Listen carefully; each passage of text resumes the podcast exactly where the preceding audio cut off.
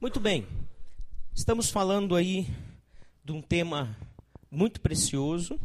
Eu confesso que eu me surpreendi, esse tema veio à tona por causa de Ladira, culpada é ela. Né?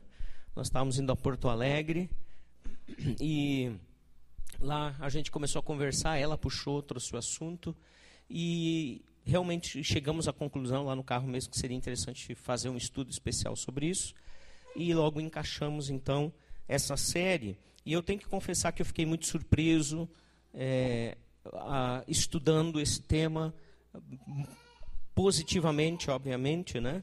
E fiquei muito contente em poder estudar e trabalhar esse tema e também aproveitar ele na minha própria vida.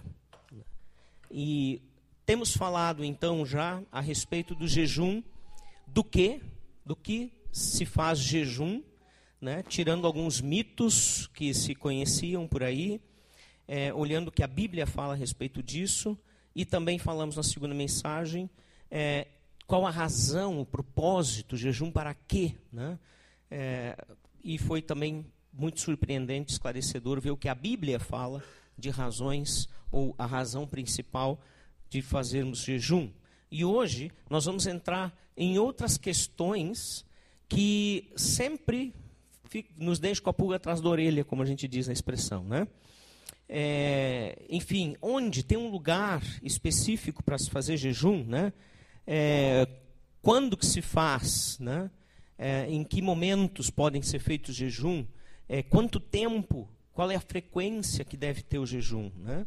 É, existe algo a respeito disso na palavra e nós vamos olhar para isso nessa noite.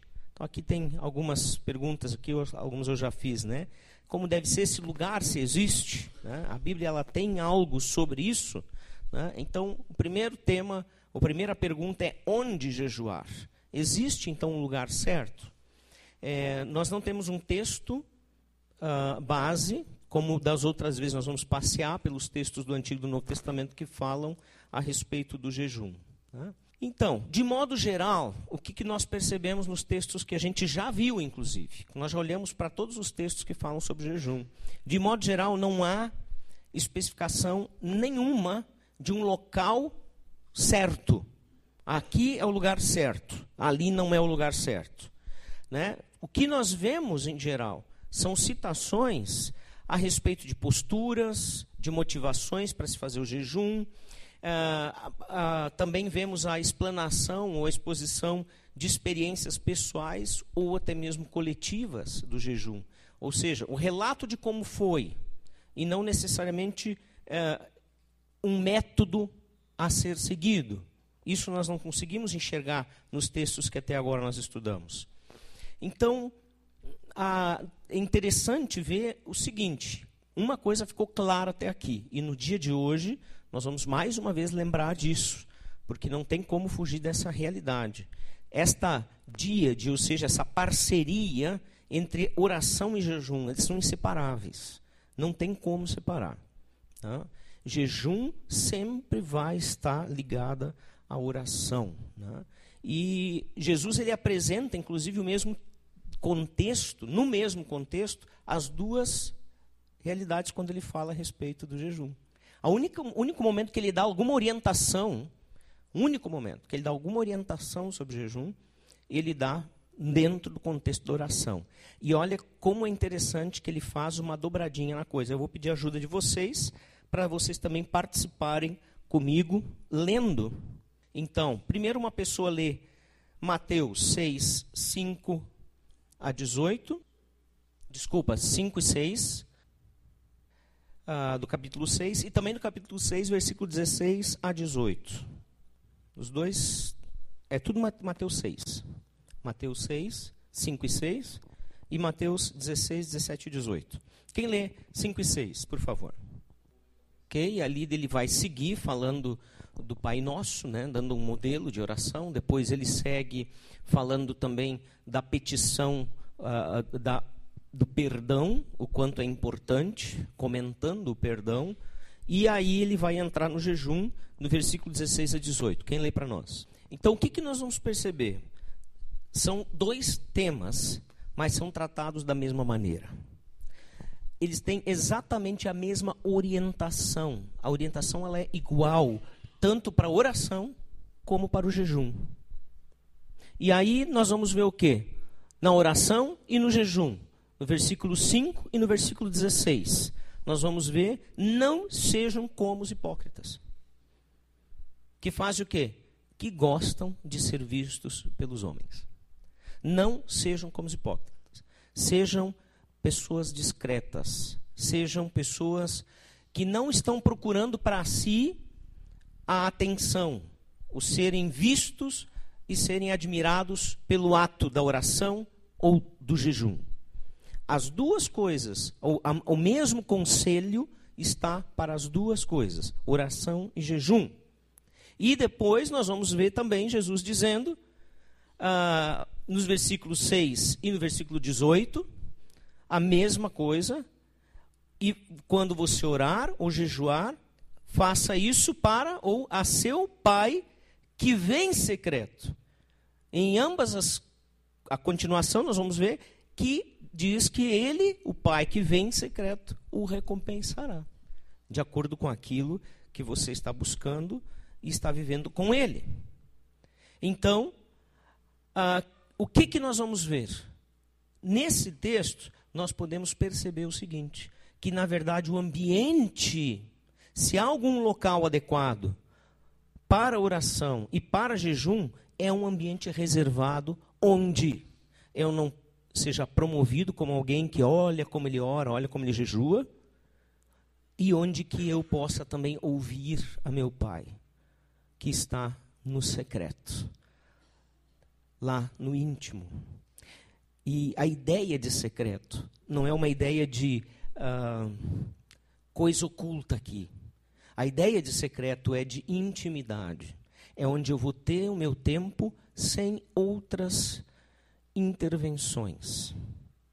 Imagine você, o casal, depois de uma festa bonita de casamento, uma cerimônia linda, e de repente vão Agora, após a, a, a festa e a cerimônia, para a lua de mel. E quando vê, tem uma fila de carro atrás deles indo junto. Não dá, nerd. Não dá.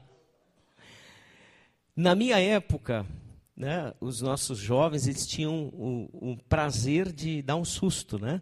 Então eles faziam de tudo para descobrir com que carro tu ia, para seguir você até o lugar do, do, da lua de mel, porque naquela época a gente não ia para o Nordeste, não ia para esses lugares assim mais distantes, né? Ia para Gramado, ia para ali para a praia, para Tramandaí, coisa desse tipo, né? Então a gente que quando ia casar, uma das preocupações do noivo era dar um jeito de esconder o carro. Se é, você ia com o teu carro, então tinha que dar um jeito do teu carro não estar por perto.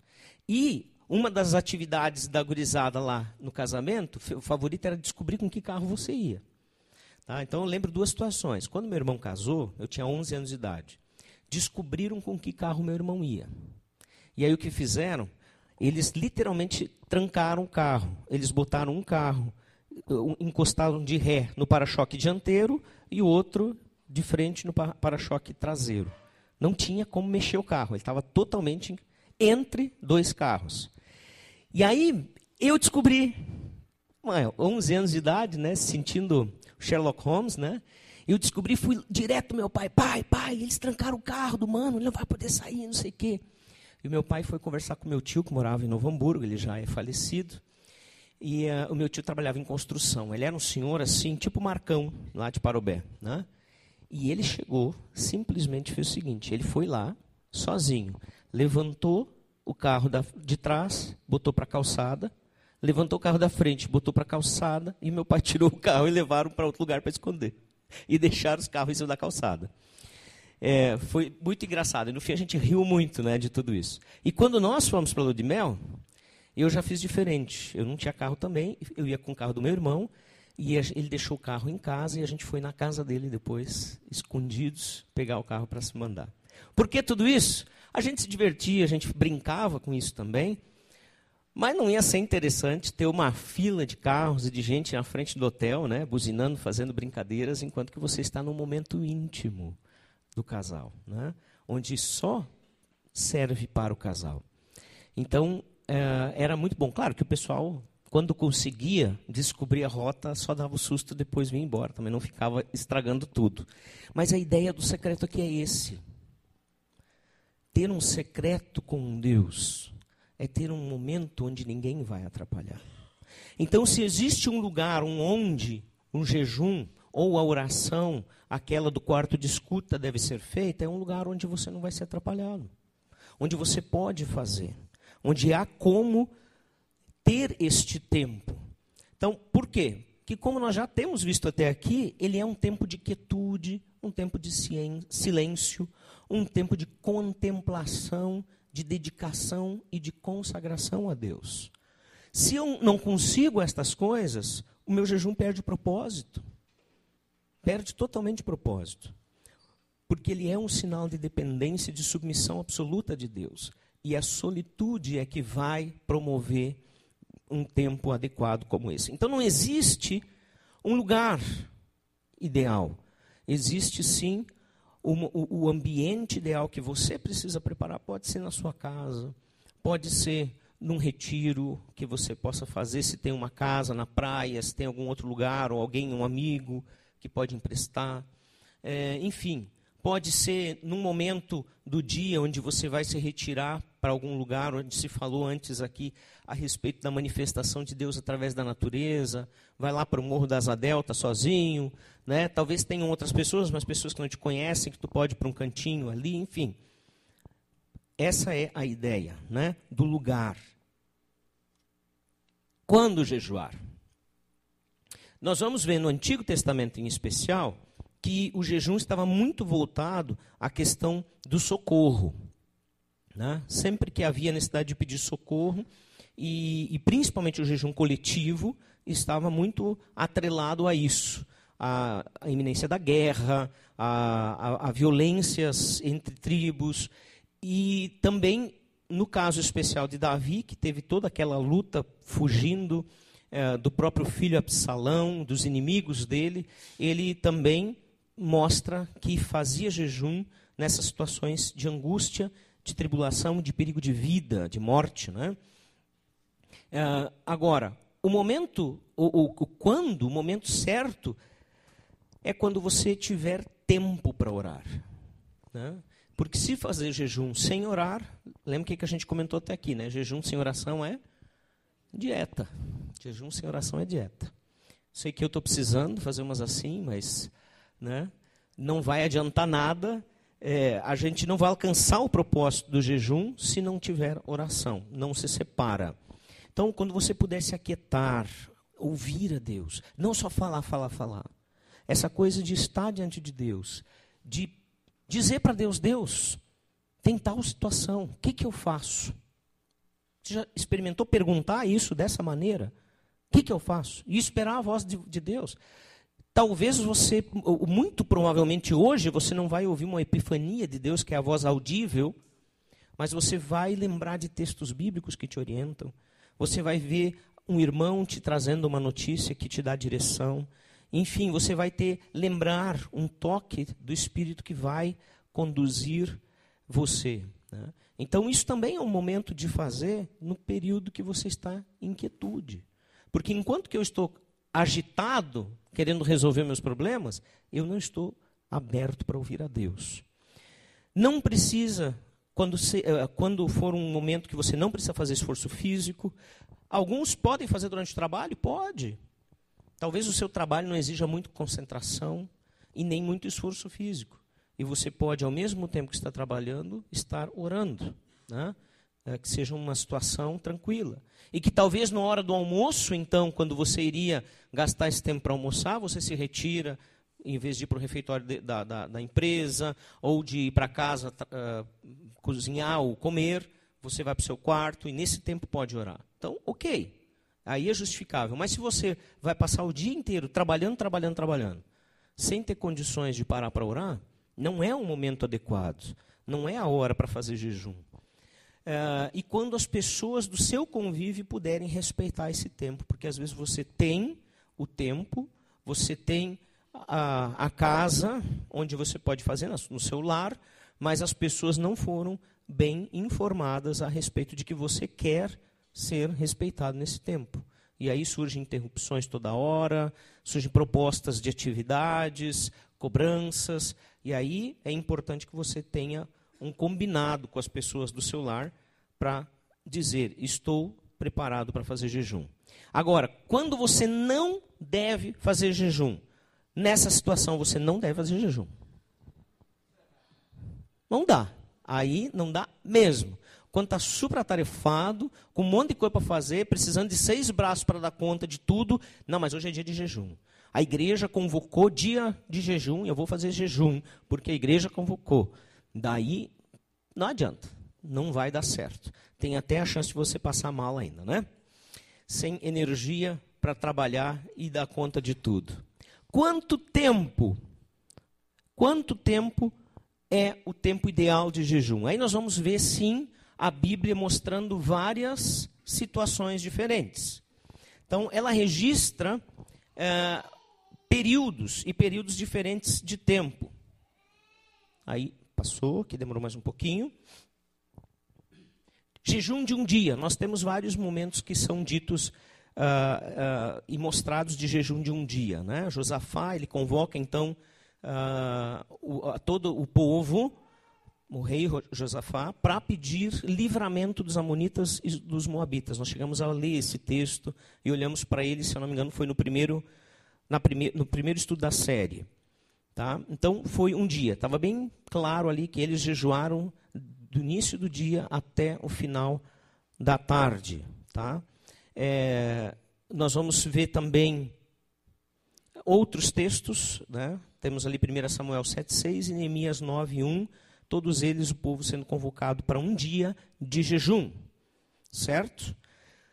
Também temos uma citação, estava devagarinho aqui.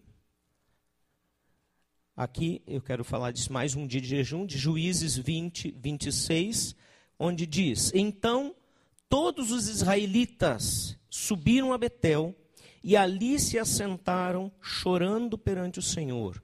Naquele dia, jejuaram até a tarde e apresentaram holocaustos e ofertas de comunhão ao Senhor. Geralmente, então, no final do jejum, essas ofertas eram apresentadas e finalizava o tempo de jejum com elas. Né?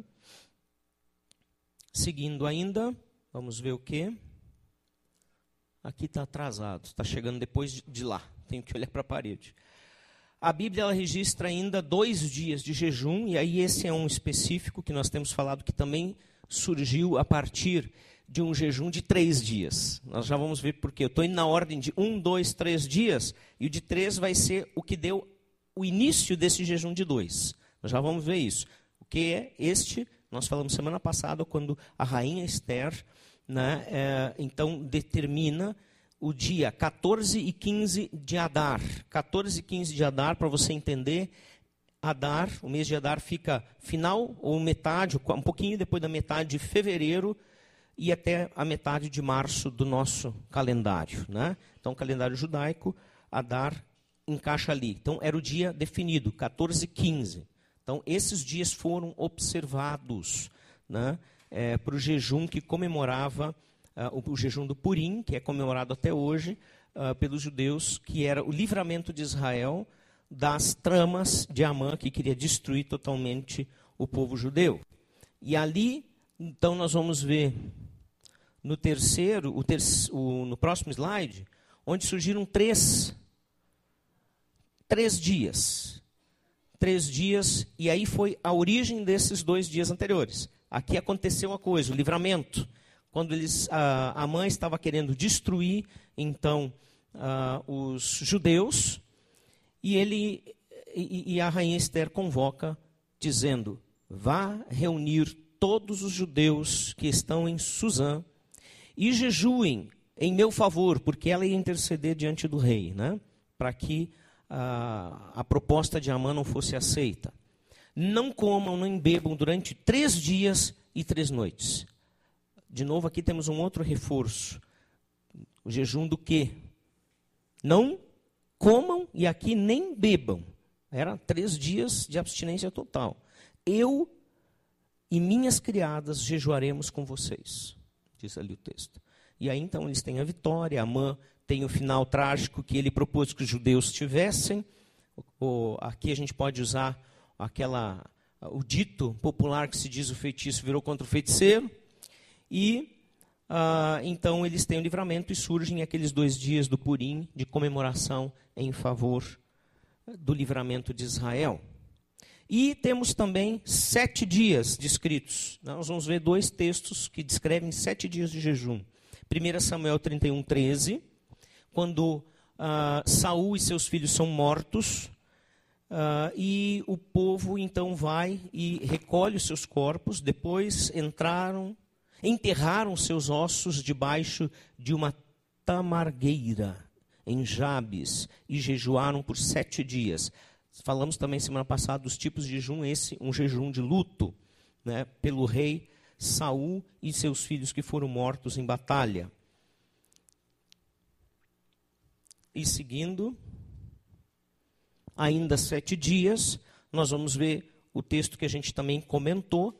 Sa uh, Davi, quando depois de cometer o pecado com Batseba, ele jejua pedindo em favor da criança que uh, Natan disse: o filho, o menino, vai morrer. Você não vai morrer, mas o menino vai morrer por causa do teu pecado. Né? E aí então ele jejua durante sete dias e a criança acaba morrendo no final do sétimo dia.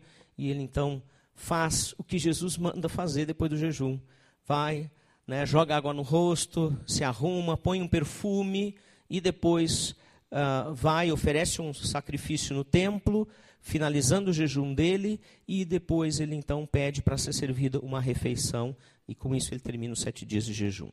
Temos essas duas estações de sete dias de jejum. E depois vamos ter então, depois de sete, 21 dias de Daniel? Não, porque nós não entendemos que Daniel tenha feito 21 dias de jejum, como nós conversamos na nossa primeira mensagem. Ele tem uma alusão de um jejum, sim, de um dia, no início, lá no capítulo 9. Mas o capítulo 10 não se uh, configura um jejum, de acordo com o que nós já estudamos. Se você quer saber sobre isso, escute a nossa primeira mensagem que está lá no Face, tá bom? Então, os 40 dias de jejum uh, de Jesus que vieram para a preparação do seu. Uh, para a preparação da tentação. Né? Então, o que, que nós vamos ver? Que não há um ensino indicativo de tempo. Mas, Giovanni, esses dias aí, um dia, dois dias, três dias, sete e, e, e quarenta, não são dias indicativos? Não, porque simplesmente são relatos. Não há nenhuma indicação dizendo que a gente deva fazer estes números de dias. Em tal situação vocês jejuam tantos dias, na outra você jejua tais. Jesus, quando ele fala da situação é, onde os espíritos não saíram, ele só diz: olha, essa casta só sai com jejum e oração. Ele não diz com tantos dias de jejum e oração. Ele não diz jejum de 40 dias, como eu fiz quando fui enfrentar Satanás. Nada disso. Nós só vamos ver essa indicação. Então não tem que se contar dias. Né? Não há uma sequência única de tempo, mas diversas narrativas. E a Bíblia se preocupa simplesmente em dizer como isso aconteceu, como estas pessoas tiveram experiências com Deus, como foi a experiência pessoal delas com Deus.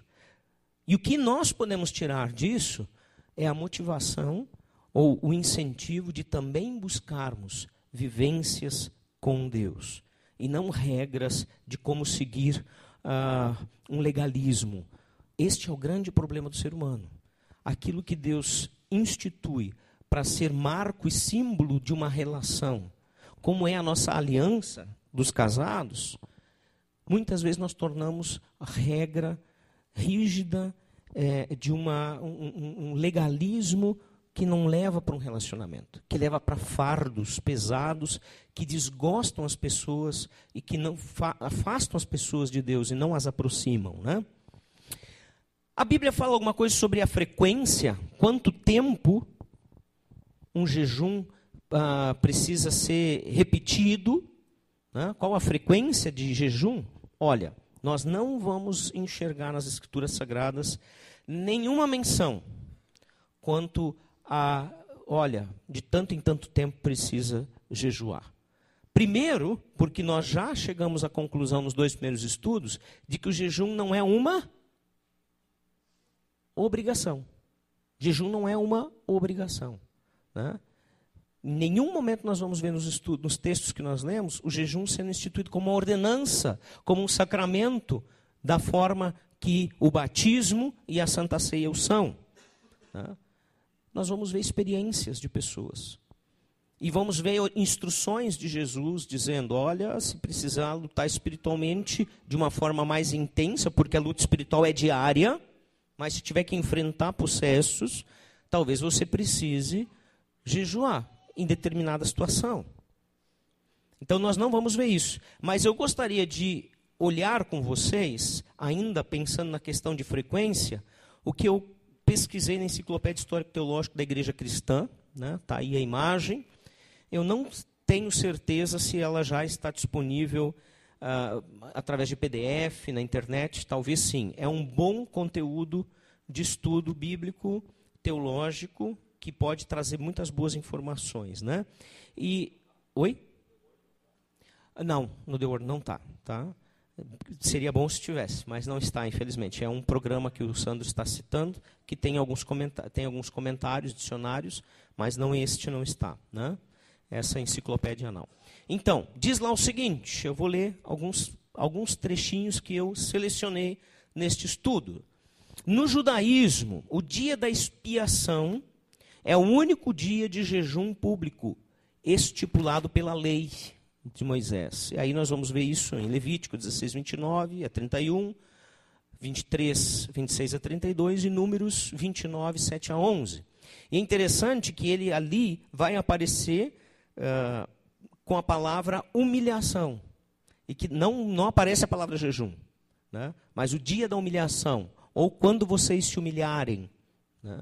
Diz assim, e que então se dá a entender que é o tempo de jejum, porque a humilhação é uma das coisas que aparece na definição, a humilhação diante de Deus, do jejum, como nós já estudamos.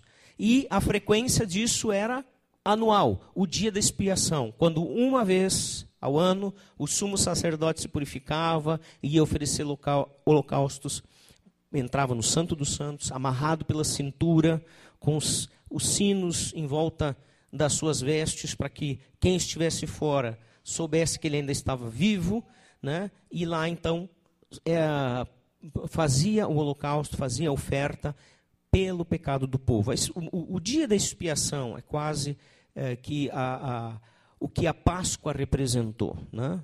É, não é quase, é o que a Páscoa representa para nós hoje. Então, o dia da expiação anualmente fazia isso. E ele continua dizendo, ainda na Enciclopédia Histórico Teológica da Igreja Cristã, o próprio Jesus jejuou durante a sua experiência no deserto. Os evangelhos registram apenas duas falas a respeito do jejum, para advertir que ele deve ser um ato particular de simples devoção a Deus e para indicar que seus seguidores jejuassem depois de sua partida. Ele segue dizendo fica claro que ele não enfatizou o jejum nem determinou quaisquer regras no tocante à sua observância, conforme João Batista e os fariseus tinham feito para os discípulos deles. Então, por tradição, os judeus, seguidores de João Batista, os seguidores dos fariseus, o próprio judaísmo tinha a sua tradição de jejuns. Né? Mas Jesus, nem os apóstolos, acrescento eu aqui, uh, deram indicação quanto a isso. Ensinaram a esse respeito. E é interessante o que ele continua dizendo, porque aí tem também informações históricas. A comunidade cristã, aí tem uma informação histórica. A comunidade cristã primitiva não enfatizava o jejum, mas o observava em ligação com certas ocasiões de dedicação solene. Foram as duas que nós estudamos, únicas que aparecem no Novo Testamento, quando eram instituídos lideranças ou enviadas para o ministério. Duas únicas situações. Nenhuma outra mais. Nós temos orientações de como orar pelos doentes. E nesta orientação não entra o jejum, entra a oração. Né? E temos outras orientações de, de, de situações difíceis. O jejum não entra em nenhuma delas como orientação bíblica. Tá? Além disso, os cristãos judeus, de novo informação histórica, os cristãos judeus seguiam o costume judaico de jejuar e orar às segundas e quintas-feiras, até perto do fim do século I. Quando então eram observadas as quartas e sextas-feiras, provavelmente com a reação uh, contra os judaizantes, que tentaram fazer com que os cristãos gregos, não judeus, também se circuncisassem e fizessem todas as observâncias da lei do Antigo Testamento que Jesus aboliu na cruz. Né? Então, mas o jejum eles continuaram praticando como observação dos judeus. Veja, é uma continuação de uma tradição. E não era errado, em nenhum momento está sendo colocado como errado, mas não está sendo colocado como uma orientação necessária para a vida do cristão. Orai sem cessar, nós temos Jesus e os apóstolos dizendo o tempo todo. Viver uma vida santa, como eu sou santo, Deus diz, nós temos essa orientação através de todo o Novo Testamento. E assim tantas outras coisas importantes que nós temos que seguir, porque somos cristãos. O jejum é uma opção.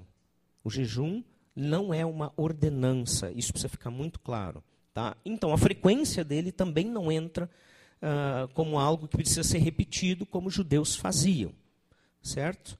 E terminando esta parte da citação da Enciclopédia Histórico-Teológica da Igreja Cristã, contudo, tais jejuns geralmente terminavam no meio da tarde. E aí, falando ainda dos jejuns que os, os, os, judeus cristãos faziam, né? seguindo o judaísmo ainda. Eles terminavam então no meio da tarde e não eram universalmente obrigatórios. Além disso, do século II em diante, dois dias de jejum intensivo eram observados como preparação para a Páscoa e que o catolicismo manteve por muitos séculos, não sei se ainda mantém. Isso eu realmente não tenho certeza. Acho que não, né?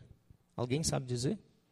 Quem já conheceu essa história de pelo menos um dia de jejum antes da Páscoa na história do catolicismo? Alguém aqui conheceu? Eu falei há pouco tempo com pessoas que conheceram. Sim? Faziam. Tá? Então, mais um dia daí já, não mais dois dias como era ali. E isso, eu acho que hoje eu não tenho mais ouvido falar disso. Tá? Não fui atrás para ver, mas então o catolicismo ainda vindo da igreja, né? Uh, da história da igreja, ainda mantém esse, ou mantinha até pouco tempo, esse, uh, esse dia de jejum preparatório. Né? Ok, como nós vimos, o jejum, ele deve ser Primeiro, espontâneo e voluntário. Ele é uma experiência pessoal, tua com Deus, se você quiser realizá-lo, sem generalizações, sem dizer que nós temos que fazer jejum para ser mais espirituais. Ele é, quando feito da maneira certa, com a motivação correta, uma declaração de dependência de Deus e um clamor por direção e, por que não, muitas vezes por socorro. E deve sempre estar acompanhado de oração, senão ele perde totalmente seu propósito. É tempo, sim, de quietude e de encontro com Deus. E o jejum praticado na Bíblia, ele tem o propósito de nos aproximar de Deus e não de manipulá-lo. De receber dele aquilo que, ah, talvez na minha oração ele não respondeu, e se eu jejuar, quem sabe ele responde.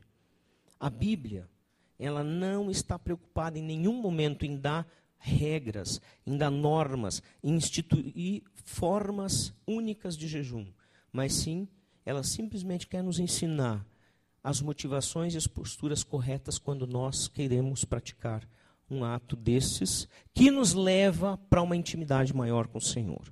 Esse é o propósito maior do jejum. Isso é o que nós temos visto até aqui. E para nossa aplicação, para pensarmos a respeito.